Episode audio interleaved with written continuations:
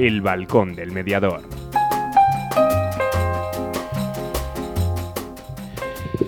Bueno, muy buenas tardes, buenas tardes Ana. Buenas tardes. Bueno, 7 de, 7 de febrero, las 7 y, y 02, ¿no? Muy bien, ahí estamos un lunes más, primer lunes del mes de, de marzo, ¿no? Para, para poder abrir nuestro balcón, como siempre digo, nuestro balcón, vuestro balcón, ¿no? Para poderlo abrir. Y hoy a tratar un tema importante, ¿no? El tema de la mediación en las organizaciones. Y para ello contamos con una especialista que es Irene Sendín, a la cual llamaremos ahora para que nos cuente un poquito pues, lo que decíamos en la previa, ¿no? ¿Qué entendemos por organización? ¿Qué tipos de conflictos hay en las organizaciones? ¿Qué técnicas se pueden utilizar? ¿Cuándo acudir a mediación? Etcétera, etcétera, ¿no? Eso es un poquito lo que queremos. Y luego las secciones habituales de actualidad mediadora y del buzón del oyente, ¿no? Si habéis estado escuchando os habéis conectado un poquito antes, aquí hay una marcha hoy en el estudio, estábamos con Belísima y demás, ¿no? Luego decíamos a Ana y yo que luego se mete con nuestro Morat y nos ponen aquí música que, vamos, que salían, salían danzando los del deporte, que, vamos, teníais que haberles, que haberles visto, ¿no? bueno, pues os invitamos a todos a que vayáis escribiendo en el muro de, de, Facebook del Balcón del Mediador, a que si queréis mandar un mensaje de WhatsApp o una llamada al 681 07 2297 o si queréis entrar en directo con un número fijo al 983 507331. Si nos llama alguien de fuera de, España con el prefijo más 34, que es el código internacional de, de España, ¿no? Bueno, pues ahí, ahí estamos y vamos a ver un poquito cómo, cómo funciona todo, ¿no? Os esperamos, estamos pasando lista, ¿vale? Estamos haciendo y pasando lista de todos los que estáis a, habitualmente. Pues nada, unas cuñitas y nos vamos a hablar con Irene. ¿Te apuntas a la mediación? El equipo de Sinfonía Mediación te ofrece el espacio y las herramientas necesarias para lograr el mejor acuerdo. Un acuerdo en el que todas las partes ganen y sean escuchadas. El lobo siempre será malo si solo escuchamos a Caperucita, pero ¿y si existe otro final que aún no sabes para el cuento? Te contamos cómo Sinfonía Mediación, servicio de mediación familiar, civil y mercantil. 600 588 301.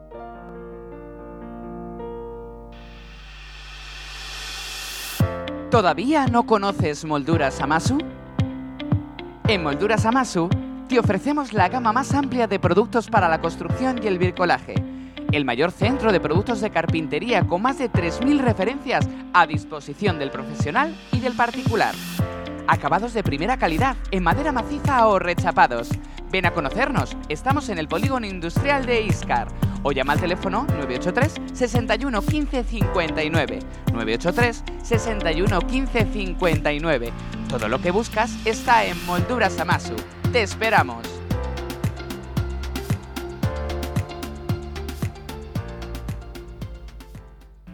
¿Tienes problemas? ¿Estás harto de que decidan por ti? ¿Quieres el control de la solución? Inmediatio. Llámanos 931 718 443. Mediación, tu solución.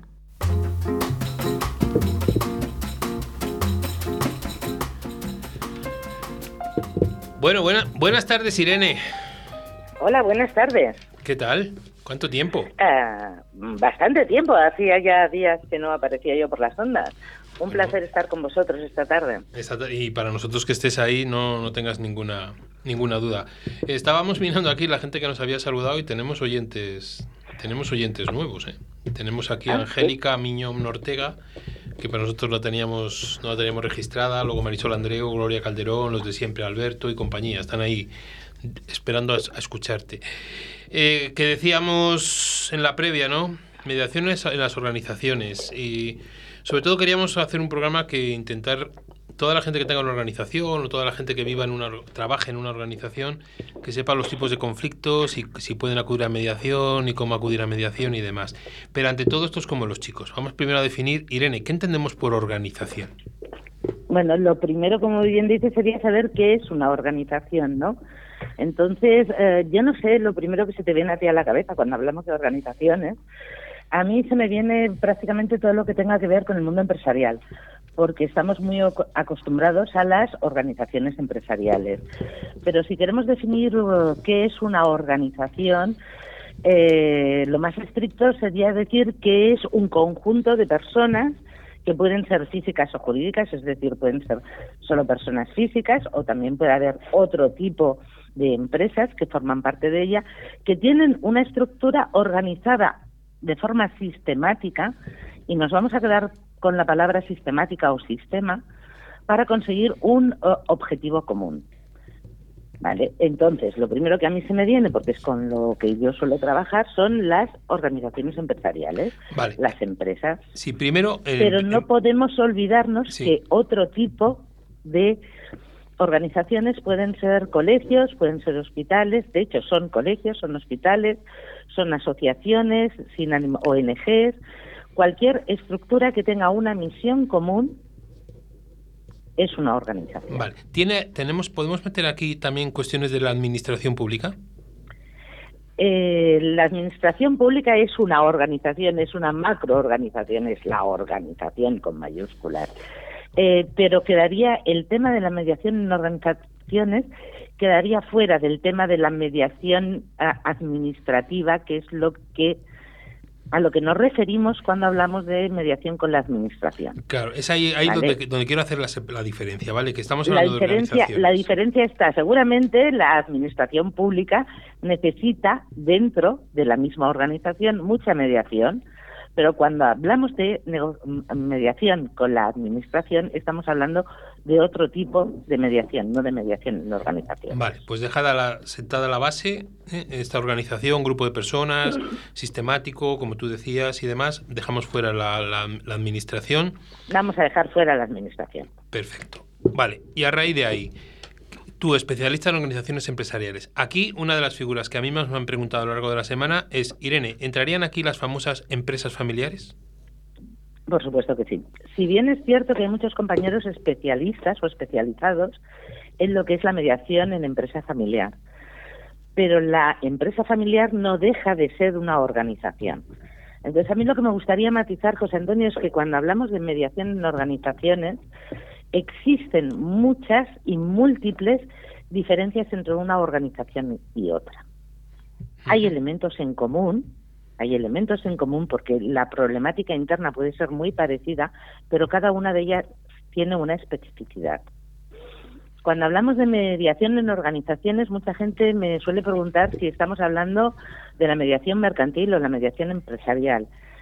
Sí y no, porque dentro de la mediación en organizaciones podemos dedicarnos a la mediación mercantil y a la mediación empresarial. Pero el término para mí, o tal como yo lo vivo, de mediación en organizaciones abarca cualquier tipo de problemática o situación de mejora para el buen desarrollo de la empresa. ¿Sí? No sé si el Sí, concepto sí, queda muy claro. No se trata solo de si yo tengo un problema con un proveedor que hacemos una mediación, es decir, tengo un cliente que no me paga, pues vamos a mediación. Esto sería una mediación de tipo mercantil. O tengo un proveedor eh, que me hace la faena mal o no la hace a mi gusto y no le quiero pagar. Y para solucionarlo vamos a una mediación. Esto sería mediación mercantil. Tengo un problema con alguno de los socios porque no nos ponemos de acuerdo en el reparto de dividendos, beneficios o lo que sea, o en el precio de las acciones que queremos vender. Son mediaciones mercantiles. La mediación en organizaciones cubre mucho más, porque no solo abordaría esos problemas con terceras personas dentro o fuera de la empresa, sino en los propios de estructura de la empresa. Mm, No sé si el concepto sí. queda suficientemente claro. Sí, no, lo que pasa es que estamos aquí, aunque no te parezca, estamos como tomando notas y haciéndonos un pequeño, un pequeño esquema, esquema de ello, ¿no? Vale, y además tú que lo explicas tan bien, estamos ahí. ¿Tendría mucho que ver esa mediación en organización, perdona si te desvío un poco, Sí. con todo lo, con todo lo que estás diciendo, con alguna de las figuras para esas empresas que tengan protocolos familiares? Vale, volvemos a, volvemos a la mediación en empresa familiar. Sí, no, te lo digo, te lo digo porque son, a ver, perdóname Irene, son de las preguntas que me han ido haciendo, ¿vale? De Vale, las- pues perfecto, vamos, vamos con las preguntas, me parece maravilloso. A ver, eh, la, la mediación es el sistema ideal para organizar y redactar un protocolo familiar. Eh, si me permites, José Antonio, vamos, vamos al, al, a la esencia de lo que es una mediación o cuándo es útil una mediación.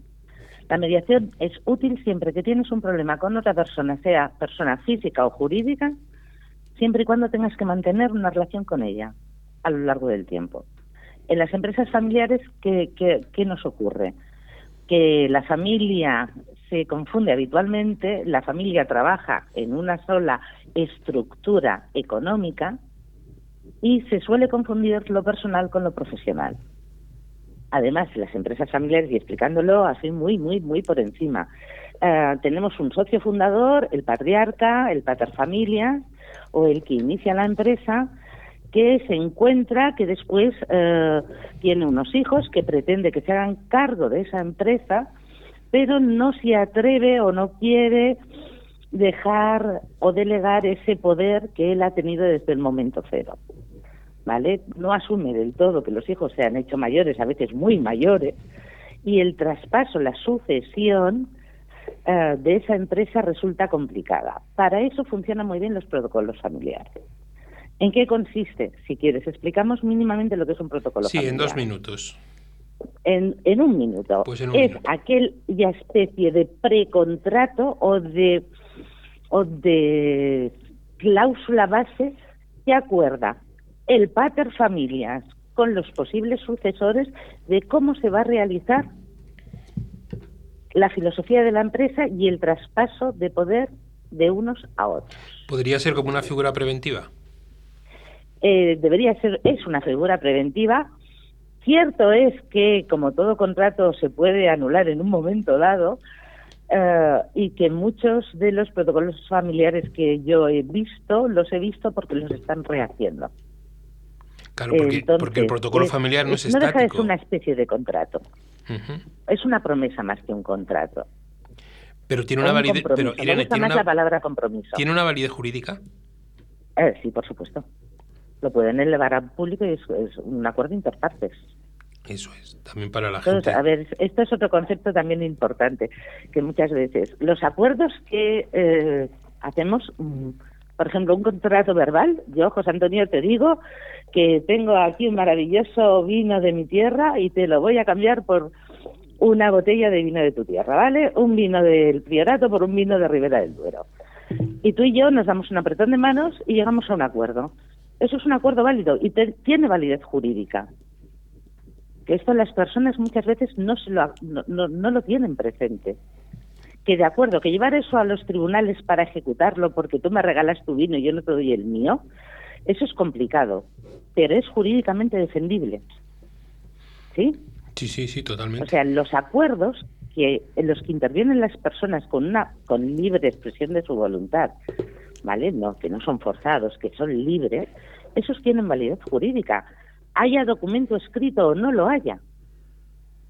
Luego será problema del abogado o en el mejor de los casos, si no pasan por mediación, demostrar que eso fue así.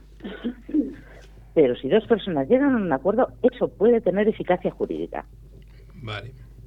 ¿Vale? Perfecto. Entonces, estos compromisos, por supuesto, protocolos, que quedan recogidos en un documento escrito, que están firmados por los intervinientes, evidentemente tienen eficacia jurídica, no validez, eficacia jurídica.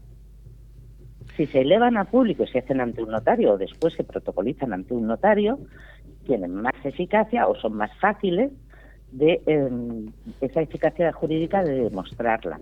¿Por qué? Porque ya es un documento público.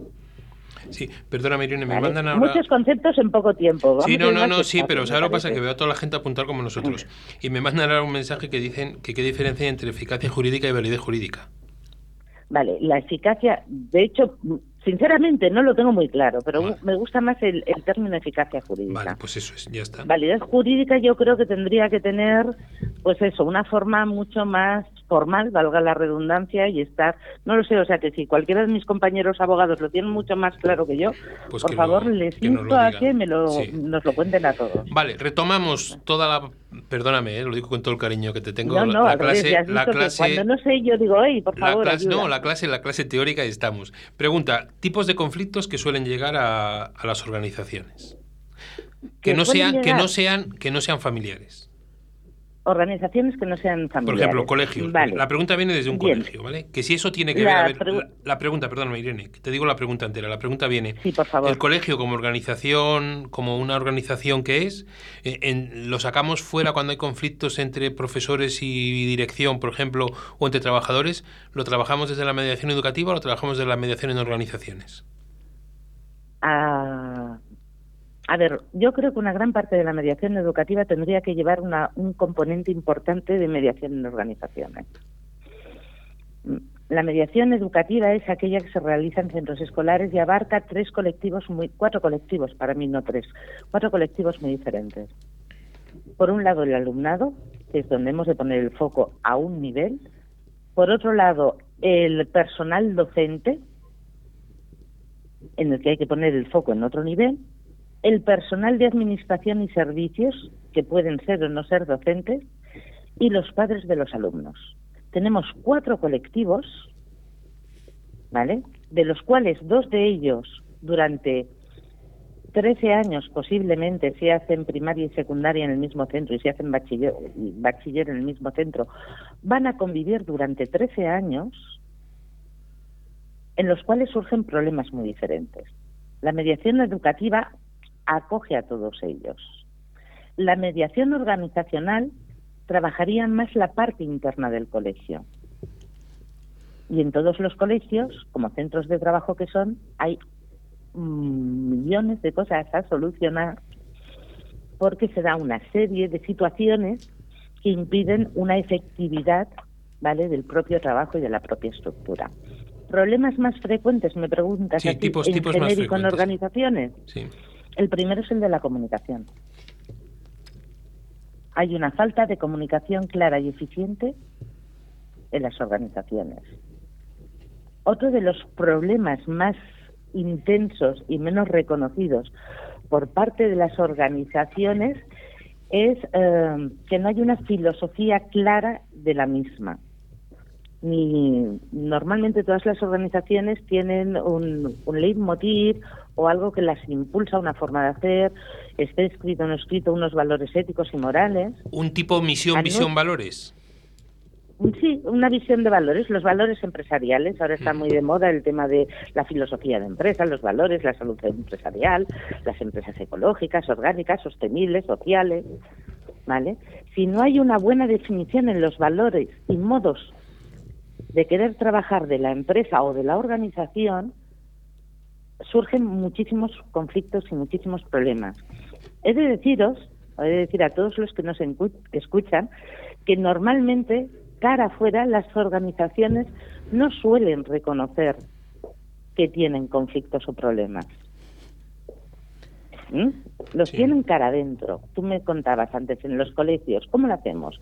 ¿Con el equipo de mediación educativa o buscamos a alguien de fuera? Bueno, primero habría que ver cómo está montado u organizado dentro de una organización. Puede haber suborganizaciones. ¿Cómo está montado ese equipo de mediación educativa? Porque es muy difícil trabajar desde dentro problemas que tienen que necesariamente tener una mirada externa. ¿Vale? Que es muy importante para hacer mediación en organizaciones o en cualquier otra cosa, pero en organizaciones es básico, la confianza de las personas que se sientan a mediar. Solo podemos conseguir una buena mediación si gozamos de la confianza de las personas que tenemos sentados en una mesa. Cuando, y es uno de los principales problemas que tenemos los mediadores en organizaciones cuando queremos entrar con ellas, el ganarnos la confianza de todas las personas que intervienen en la empresa. En un centro escolar, por ejemplo, y en respuesta a la pregunta que hacía la compañera, ah, nos encontramos que hay temas que se han de solucionar desde el colegio y desde dentro del colegio, y hay otros en los que la visión externa puede poner el punto de equilibrio necesario. Entonces, según esté organizado ese grupo de mediación educativa, te diría, pues suficiente o una consulta externa no estaría de más. Sí. ¿Qué podríamos decir, permíteme por resumirte, el hecho de que la mediación educativa, todo aquello que pueda repercutir en, el carácter educativo y lo demás con, con- que es que lo vivimos desde dentro de los centros, pero cuando a lo mejor necesitamos que una persona de fuera que no esté, perdón- que me perdonen los oyentes la expresión, intoxicado por el ambiente educativo, ambiente escolar, a lo mejor esa visión, esa persona de fuera pueda ser mm, más neutral, más imparcial dentro de- del propio conflicto que puedan tener, por ejemplo, dos compañeros que a lo mejor no va a saltar en el ámbito educativo a los alumnos, pero sí va a saltar en la comunicación o la falta de comunicación o en el roce que ellos puedan tener. Yo, yo creo que hay una parte de la mediación educativa que tendría que ser mediación en organizaciones, porque las situaciones que se dan en un centro escolar son de los dos tipos. Hay situaciones que afectan a cualquier organización y hay situaciones que afectan a la especificidad de esa organización. ¿Vale? Tampoco es lo mismo el tipo de organización que se dedica a ofrecer servicios o de una ONG de la que pueda tener una empresa absolutamente industrial, una organización empresarial de tipo industrial. Por Vale. eso decía que mediación en organizaciones podemos sacar, me preguntas, ¿cuáles son los conflictos? Hombre, pues en genérico mm, puedo decirte unos cuantos, pero luego hay que analizar exactamente cada organización, cuál es su idiosincrasia, para ver cómo podemos contribuir a través de la mediación o de hablar de mediación en organizaciones es el término que se utiliza, pero trasciende un poco más a la mera mediación. Al mediador en organizaciones se le reclaman ah, actividades que exceden lo que es la mediación y van más allá, van hacia la gestión de conflictos integrales. Sí. Tengo tres preguntas y luego un razonamiento. Una pregunta es, ¿a quién sentarías en, en una organización grande, en una organización de una multinacional? ¿A quién sentarías Sí. en, la, en, la sal- sal- en la silla, vamos a decirlo así, de la mediación? Si a personas que tengan que tomar mm, responsabilidad o tengan poder de decisión, o puede acudir cualquiera. Eh, Yo creo que va en la línea, tipo- va en la línea, si he entendido, perdóname Irene, va en la línea de que a lo mejor muchas veces en una organización ya muy, muy estructurada, Los CEOs se sientan pocas veces, los CEOs, sí, y los feos también. pero también broma. se sientan. Sí. Eh, depende del tipo de mediación. A ver, mm, cuando hablamos de mediación en organizaciones no hablamos solo de un tipo de problemática a mediar. Irá en función de el tipo de problemática que se tengan que sentar unos u otros. A ver, yo, por ejemplo, de las últimas que he hecho, eh, se trataba de problemas entre trabajadores y no con mandos superiores ni mandos intermedios. Los que se sentaron, porque eran los únicos que podían decidir, eran los trabajadores. Depende de la cuestión concreta, se sentarán unos u otros. Sí, aquí están hablando porque ¿A quién es- eliges? A los que puedan decidir sobre ese tema.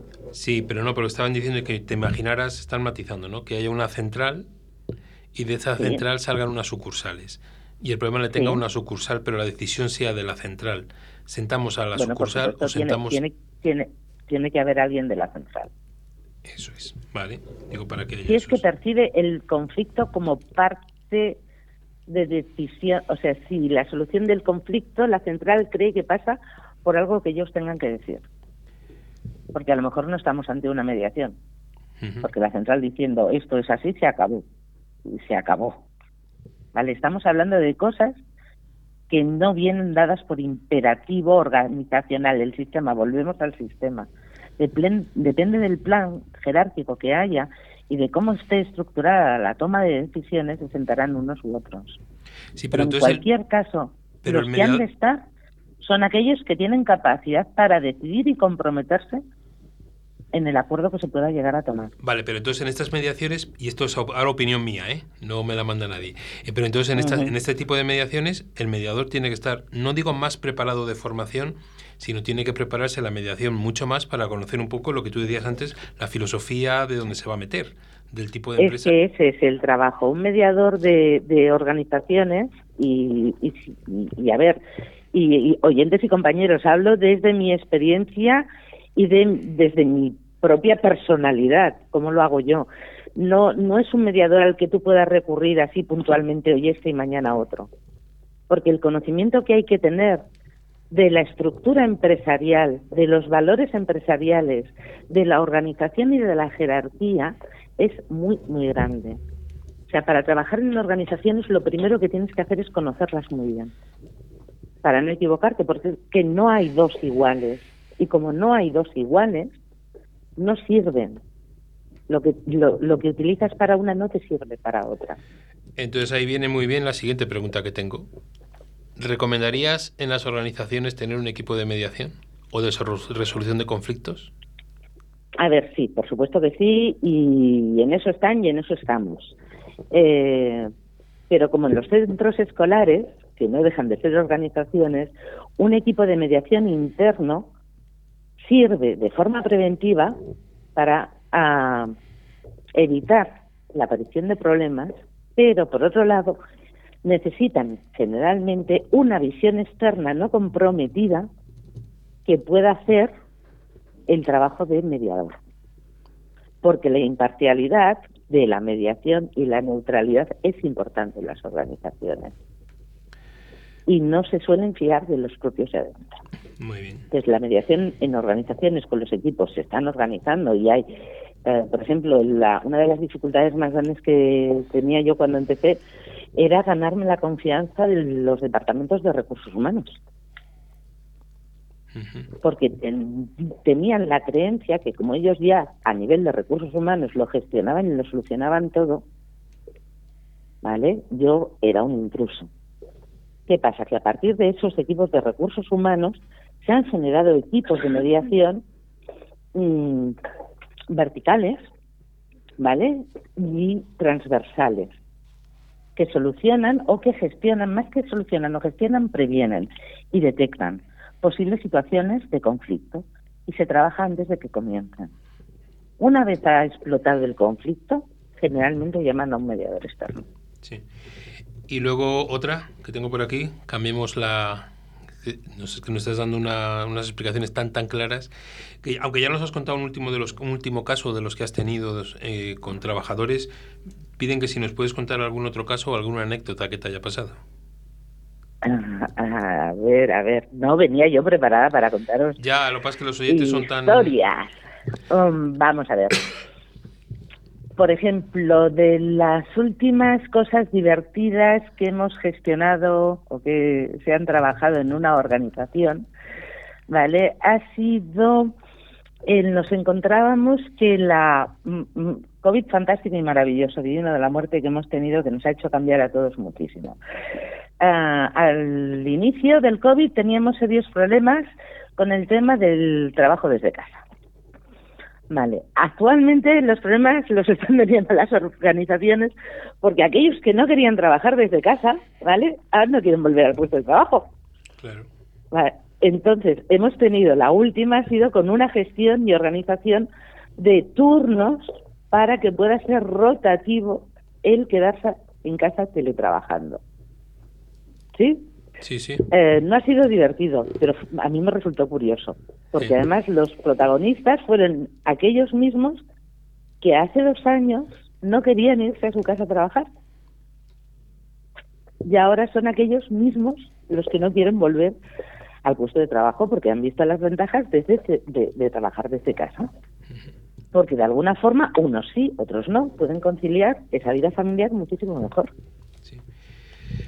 Y, y bueno, y Y son ahí. conflictos de estos, de los que, de los que gestionamos desde la mediación en organizaciones. Muy bien, otra que nos acaba de llegar.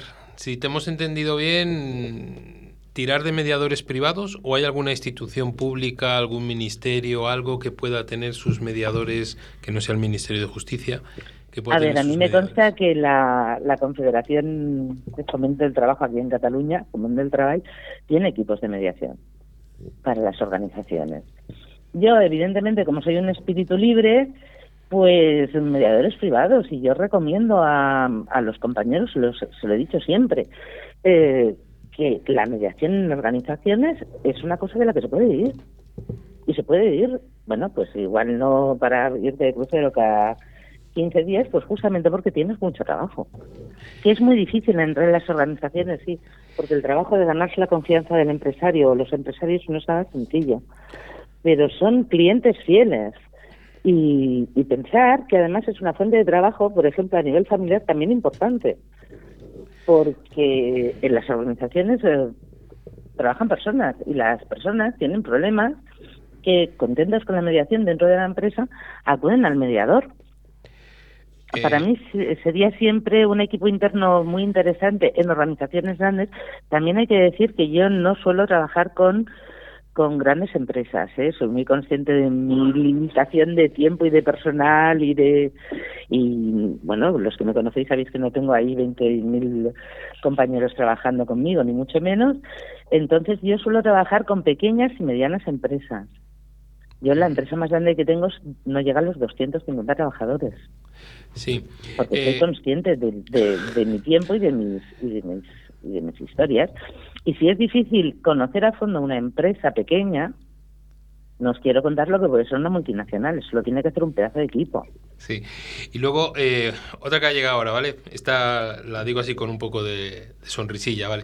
Irene, ¿dónde está el dinero de la mediación? ¿Es en las organizaciones o en la mediación familiar? en las organizaciones sin duda yo sigo haciendo mediación familiar porque porque me encanta ¿eh? Porque las tarifas del Porque- mediador no son iguales en unas que en otras. No, no, no son iguales, no son iguales. Y pero es que no hacemos solo de mediadores. Eso me gustaría que los compañeros lo, y los compañeros y no compañeros lo tuvieran muy claro. Mediación en estado puro y sigue siendo una opinión personalísima. Yo lo siento, pero solo será en mediación familiar. Todo Bien. lo demás es gestión de conflictos. Ahí está, menos mal. Ya empezamos a escuchar lo que venimos defendiendo mucho tiempo, que tenemos que ser Vale. gestores de conflictos. Entonces, eh, no lo abordas como una mediación. Dentro de esa organización habrá cosas que abordes como mediador, otras las abordarás como conciliador, en otras te toca hacer de negociador, en otras de esto, en otras del otro. Y desde luego, los que no sean muy creativos, que ni se apunten. Porque lo que exige- exigen las empresas en general es muchísima, muchísima creatividad. Pues muy bien. Porque no te piden soluciones porque tú les dices, no te las voy a dar, pero sí te piden que los conduzcas hacia posibles soluciones. Bueno, las que me sigan llegando te las voy, es que se nos acaba el tiempo. Estaríamos toda... Ya se nos ha pasado el tiempo. No, se nos ha madre pasado, mía. no, son y 35. Ah, mira, acababas de asustar muchísimo. No, la y hora no, además, la hora oye, no. a los oyentes, por favor, sobre todo a los no mediadores, yo personalmente me siento que he sido como muy técnica y muy poco yo. Pues te puedo decir Vale, que aquí, tengo aquí una aquí- mediadora que me está diciendo, sí, sí, creo que no me he enterado de la misa a la media. Una mediadora Vale, no, nada, me está diciendo que no se ha enterado de nada. Así que, por favor, disculparme, cualquier duda la aclaro por escrito Pues como yo te puedo decir, te puedo decir, y están aquí que no es mediadora, tú lo sabes, que estaba tomando notas y está diciendo que lo contrario, que ella sí se ha enterado y Oscar tenía los ojos abiertos para todo lo que, a todo lo que estabas diciendo porque resultaba Bueno, muy, muy pero yo creo que Oscar y Ana los tengo medio comprados por ese vino No, del todavía- priorato que sí que No, les llevaré cuando vaya a ahí para Valladolid. que no haya para que no haya problemas, ahí yo no he querido intervenir antes, pero una de Priorato por una de Río Rivera no es equilibrio, tendríamos que negociar. No, bueno, pues va- vale, subo una botella de vermut en mi pueblo, entonces ya sí que no hay discusión posible. Bueno, si hay aceitunas y patatas podríamos hablarlo. Va, jo, eso ya es, oye, que bien negocias, igual te digo que sí todo, ¿eh? Igual. Bueno, Irene, un último mensaje, una última línea, sobre todo para los no mediadores que estén en organizaciones, que tengan empresas, que tengan asociaciones, que cualquier conflicto, vamos a lo preventivo, vamos a resolver el conflicto, pero que tiren de mediadores, ¿no? Para gestores de conflictos. La prevención del conflicto evita el conflicto, ¿vale? La mediación en organizaciones puede hacer muchísimo ahí. Entonces, cualquier persona que vea que dentro de su empresa, trabajo, ONG, donde quiera que esté, que haya algo que no le cuadre, que no vaya bien, que pruebe de contactar con un mediador. De verdad. Van a ganar, van en producción, en buen ambiente, en convivencia, en salud y al final en dinero. Pues muy bien. Apunte pequeñito. Sí, claro. ¿Me queda un minuto? Vale, por cada euro que una empresa se gasta en gestión de conflictos, gana 14. Entre 14 y 27. Eso es muy tentador para todas las empresas. Sí, sí. Es una buena, buena frase de marketing, ¿eh? Para venderlo. Entre 14 y 27 euros. Y esos son datos propios. Bueno, Irene, muchísimas gracias. De nada mandar, ya sabéis, Sí. a vuestra disposición siempre que queráis. Te tiro, lo iba a hacer luego, pero te tiro el reto ahora del programa de la semana que viene, a ver cómo te suena. ¿Qué te parece si les pedimos a nuestros compañeros mediadores que nos cuenten su mejor mediación, su mediación más anecdótica, el caso que peor les ha ido, el caso más positivo, el más negativo, por hacer un programa fuera de fuera de lo normal, puedo decir, o diferente. ¿Qué te parece? ¿Cómo te suena? Bueno, pues creo que a lo mejor no vas a tener suficiente con un programa, ¿no? Bueno, pues vas a tener mejor- que hacer toda una serie. Entonces eh, empezamos a moverlo, ¿no? Ya casi contigo vamos a Pues yo creo que alguna. sí, yo creo que ya lo puedes anunciar a bombo y platillo. Bueno, pues anunciado está el programa del próximo día, pero primero vamos a despedir a, a Irene y agradecerla todo lo que nos has enseñado, que ha sido mucho. Que no sé quién es esa mediadora que tenías por ahí, te estaba mandando. No, no, no, es no mediadora. Esa no mediadora, pues desde ahí un abrazo para ella también y sobre todo. Un abrazo para mi no mediadora. Eso de acuerdo, ahora y, de- y que sepamos, que sepa que bueno, que a lo mejor pues hay alguna palabrita, alguna frase, pero que fundamentalmente nos ha quedado, nos ha quedado muy claro. Yo te podría, luego te mando una foto del cuaderno como le tengo, de todas las cosas para que lo puedas, para que lo puedas ver. Bueno, lo, lo de siempre. Perfecto. Un abrazo y muchísimas gracias. Un abrazo para todo el mundo y gracias José Antonio por mantenerte firme con el programa que nos alegra las tardes de los lunes. Es nuestro tiempo de relax. Muchas gracias, Irene. Un abrazo. Gracias. Un abrazo. ¿Quieres separarte de forma civilizada? ¿Crees que es imposible llegar a un acuerdo? Si en vez de un juicio quieres ser el dueño de tus acuerdos, acude a mediación. Para solucionarlo a veces solo hace falta hablar. Llámanos y te ayudaremos. Mediadores Valladolid 659 6486 30. La mediación puede ser tu solución. Llega Aire Nuevo a la formación en mediación. Mediadolid, cursos profesionales para profesionales respaldados por la Universidad Miguel de Cervantes y Mediadores Valladolid. Entra en nuestra web mediadolid.com y elige tu curso. Si quieres más información, mándanos un email a info@mediadolid.com. Mediadolid, tu nuevo centro de formación en mediación. ¿Todavía no conoces Molduras Amasu? En Molduras Amasu te ofrecemos la gama más amplia de productos para la construcción y el bricolaje. El mayor centro de productos de carpintería con más de 3.000 referencias a disposición del profesional y del particular. Acabados de primera calidad en madera maciza o rechapados. Ven a conocernos, estamos en el polígono industrial de Iscar o llama al teléfono 983 61 15 59. 983 61 15 59. Todo lo que buscas está en Molduras Amasu. Te esperamos.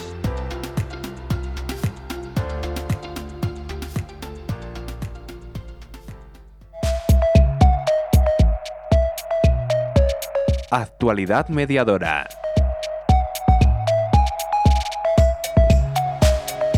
Bueno, como, como tenemos a los oyentes muy, muy, muy, muy atentos, sé que al principio he metido, he metido un gazapo, ¿no? He dicho 7 de febrero y 7 de marzo, ¿vale? Yo que he presumido de quitar una hoja del, del calendario, pero bueno, ahí están nuestros oyentes diciendo que... Y la has puesto, en vez de quitarla, la has Uf, puesto un, un mes todo, más. ¿no? Estamos.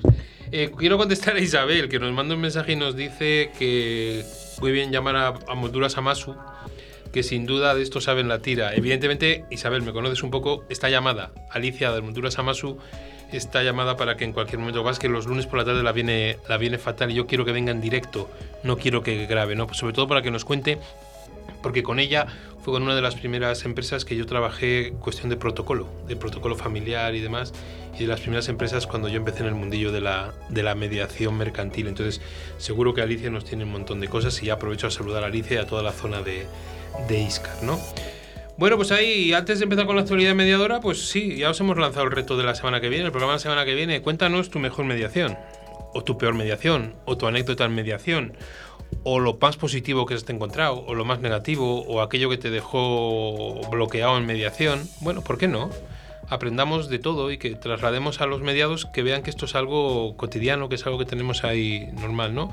Yo ya he preparado un poquito las mías para poderlas tener. Entonces, todos aquellos que deseéis, mensaje en Facebook, mensaje privado, con los que tenéis mi teléfono, para que nosotros os llamemos en directo y tengáis vuestros dos, tres minutillos para que nos contéis un poco la anécdota. Si alguno no va a poder estar el lunes en directo y desea mandarnos un mensaje, pues lo puede hacer tranquilamente. ¿eh? Ya sabéis, al 681072297 o me mandáis un mensaje de audio a mi teléfono y yo os puedo contar un poquito, eh, perdón, contar, os puedo coger el mensaje y mandarlo y meterlo en la escaleta. Y aquellos no mediadores que quieran también mandar, que hayan vivido la mediación y que quieran mandarnos un poquito su experiencia, ¿por qué no? También vamos a hacer un programa un poquito entre todos, ¿vale? Pero bueno, vamos a nuestra actualidad mediadora. Vamos con ello, Ana. la Junta destaca potenciar la mediación con más de 850.000 euros para los puntos de información. Así es, la Consejería de Turismo, Regeneración, Justicia y Administración Local ha adjudicado la gestión de los puntos de información para la promoción de la mediación, los PIMA, por un importe de 854.210,30 euros durante los dos próximos años, prorrogables otros dos. La mediación es una alternativa eficaz para la resolución de conflictos, que puede ser una gran aliada para la Administración de Justicia, descongestionando a esta de asuntos en los que no es necesaria la intervención de un juez. De ahí la apuesta decidida. Así ha explicado el vicepresidente de la Junta y consejero de Justicia, Juan Marín. El objetivo de este nuevo contrato, tras un periodo inicial de experiencia piloto con los PIMA, con los puntos de información para la promoción de la mediación, es el desarrollo de las funciones de estos puntos de información, que no es otro que la divulgación, la sensibilización y la promoción de la mediación en todos los órdenes jurisdiccionales. Bueno, cambiamos, nos vamos a GEMME. GEMME firma convenio de colaboración con FEBEC para recurrir a la mediación como forma de resolución de conflictos en el ámbito de la construcción. Con fecha de 2 de marzo de 2022, GEME España y la Federación Valenciana de Empresarios de la Construcción, FEBEC, han suscrito un convenio para colaborar en el impulso de la mediación como metodología de preferencia para resolver los conflictos en el ámbito de la construcción. Han protagonizado la firma del convenio por FEBEC, su presidente, el empresario Francisco Zamora, y por GEME, su vicepresidente de Relaciones Institucionales, el magistrado Juan Francisco Mejías.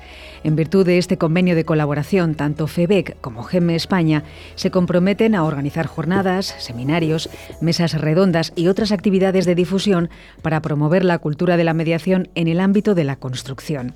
La mediación aporta agilidad y busca la satisfacción de las dos partes y es en un sector como el de la construcción puede resultar de gran ayuda cuando se trata de solucionar controversias sobre, sobre temas como plazos de entrega, deficiencias o vicios de construcción.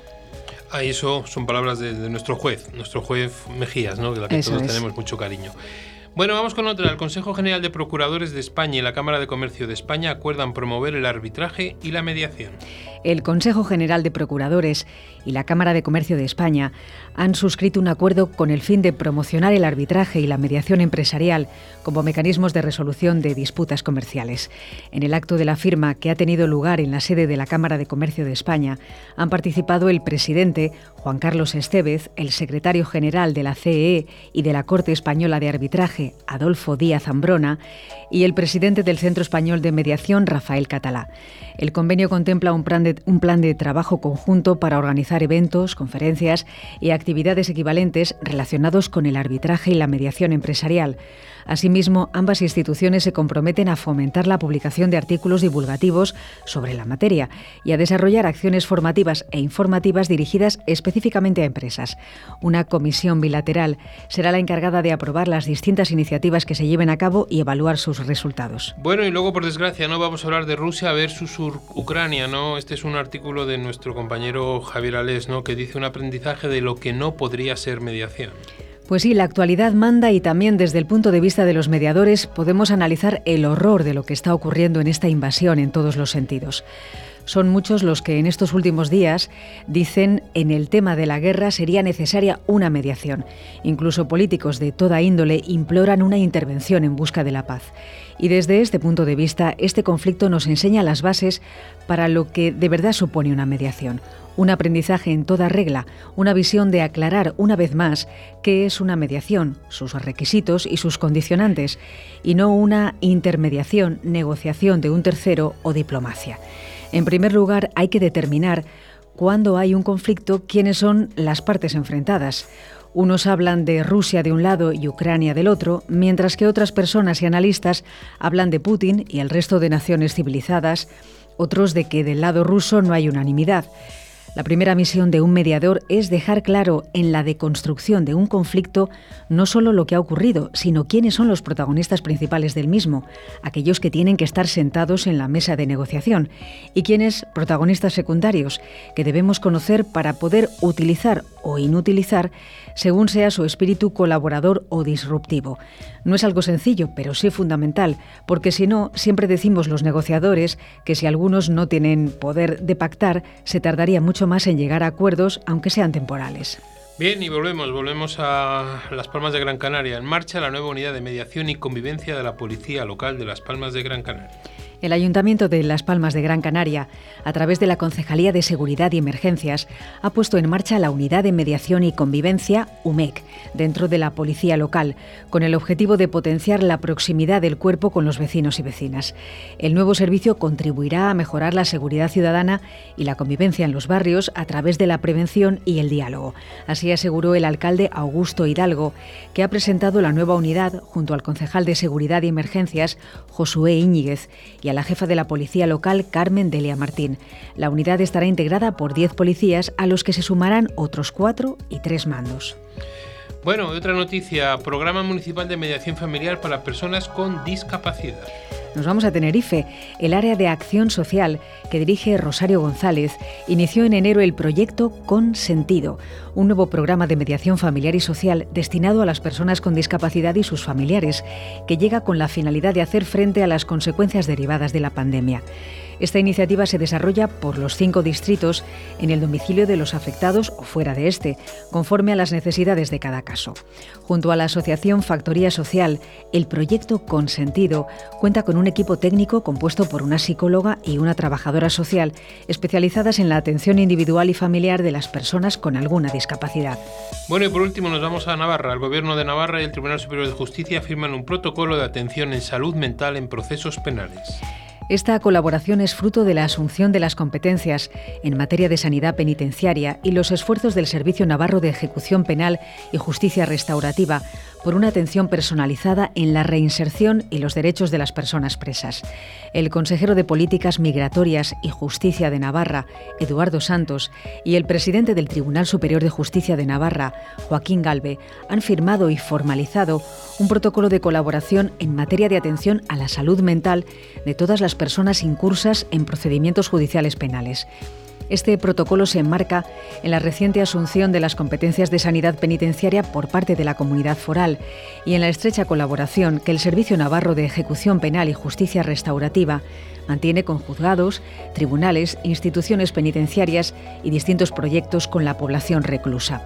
Uno de los grandes problemas a los que se enfrenta en la actualidad el sistema penitenciario español es el elevado número de personas que sufren alguna enfermedad mental, patología psiquiátrica o trastornos adictivos y que a la par cumplen penas y medidas de seguridad privativas de libertad.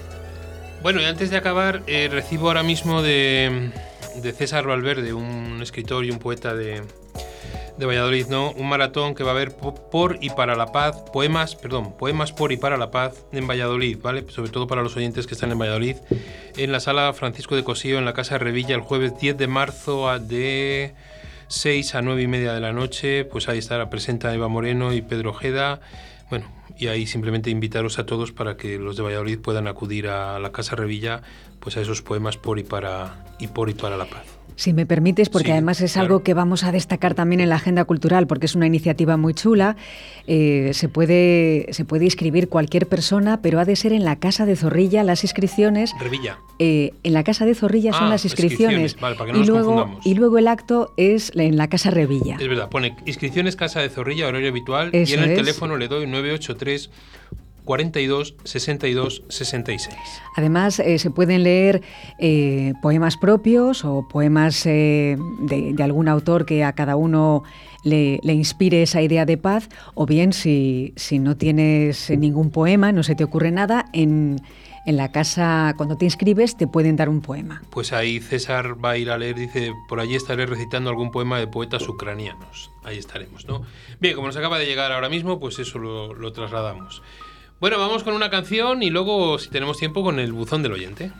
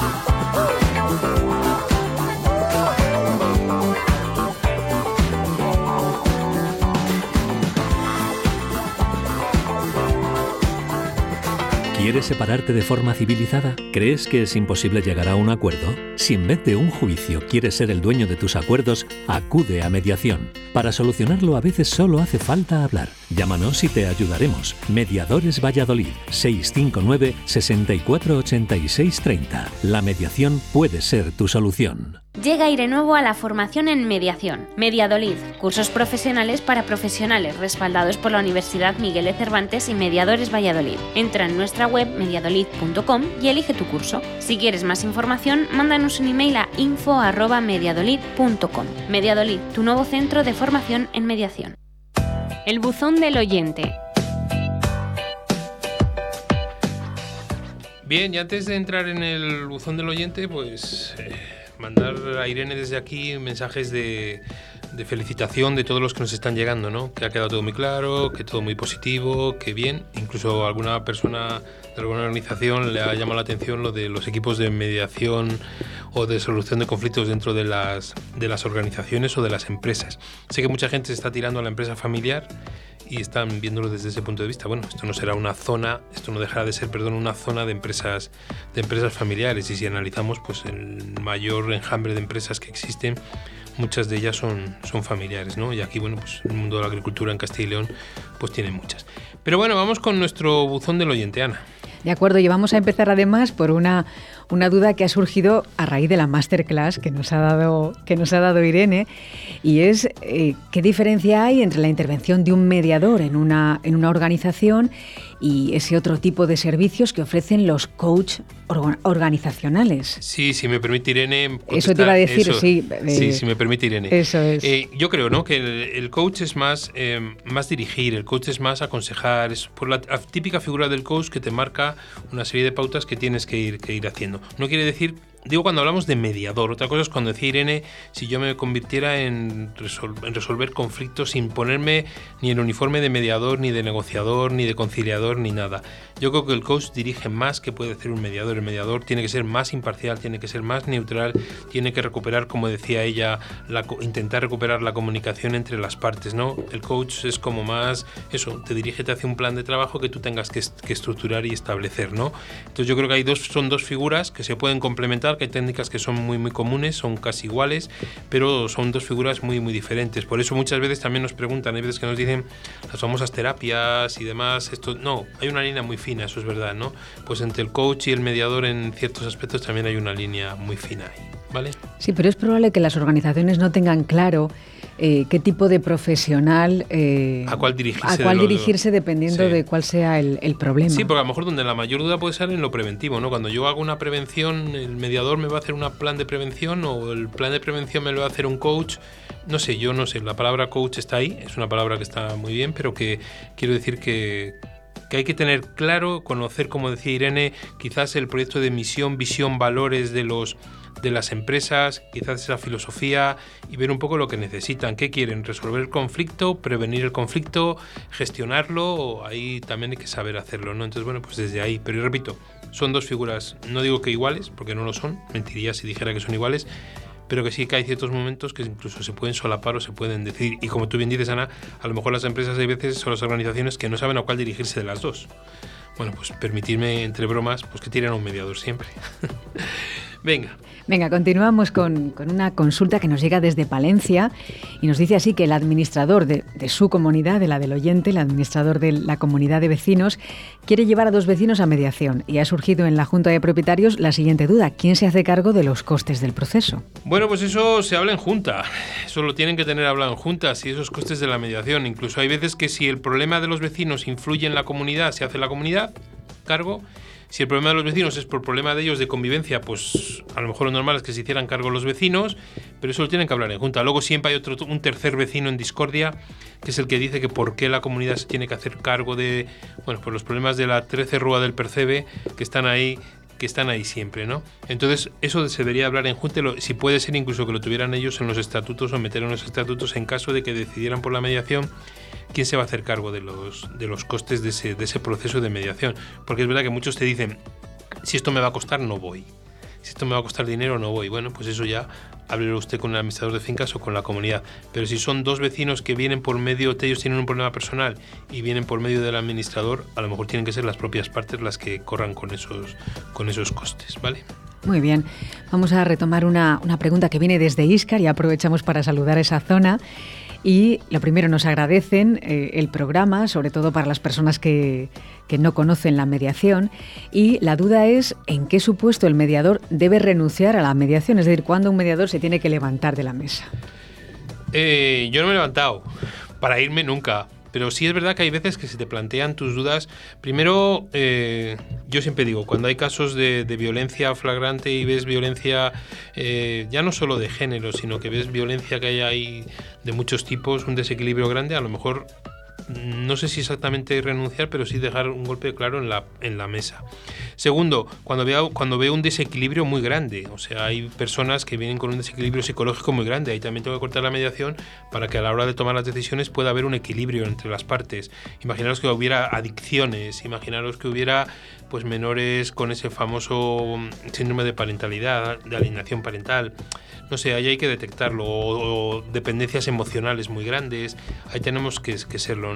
Y luego, si me permitís también un poquito, dependiendo de la ética y de la vida mochila que tenga cada mediador, y esto es una opinión personal, si hay algún tema que a mí me va a influir muchísimo y va a romper que yo sea imparcial o yo no voy a estar al 100%, pues también puedo derivar a otra persona, a, otra, a otro mediador. O sea, no porque si yo he sufrido en mi vida pues algo muy desagradable que he tenido que llevar a juicio, por ejemplo, lo que sea, y ahora me llega una mediación que tiene los mismos estructuras, los mismos objetivos y demás, a lo mejor a mí lo que me va a hacer es removerme y eso me va a hacer desequilibrar o no ser imparcial. Entonces, bueno, pues yo creo que esos aspectos me parecen, me parecen importantes. Eso es un ejercicio de honestidad importante porque pierdes un cliente, claro. Ya, pero ¿sabes lo que pasa? Que yo creo que es un ejercicio de honestidad y es un ejercicio, pues, si me permiten, de profesionalidad.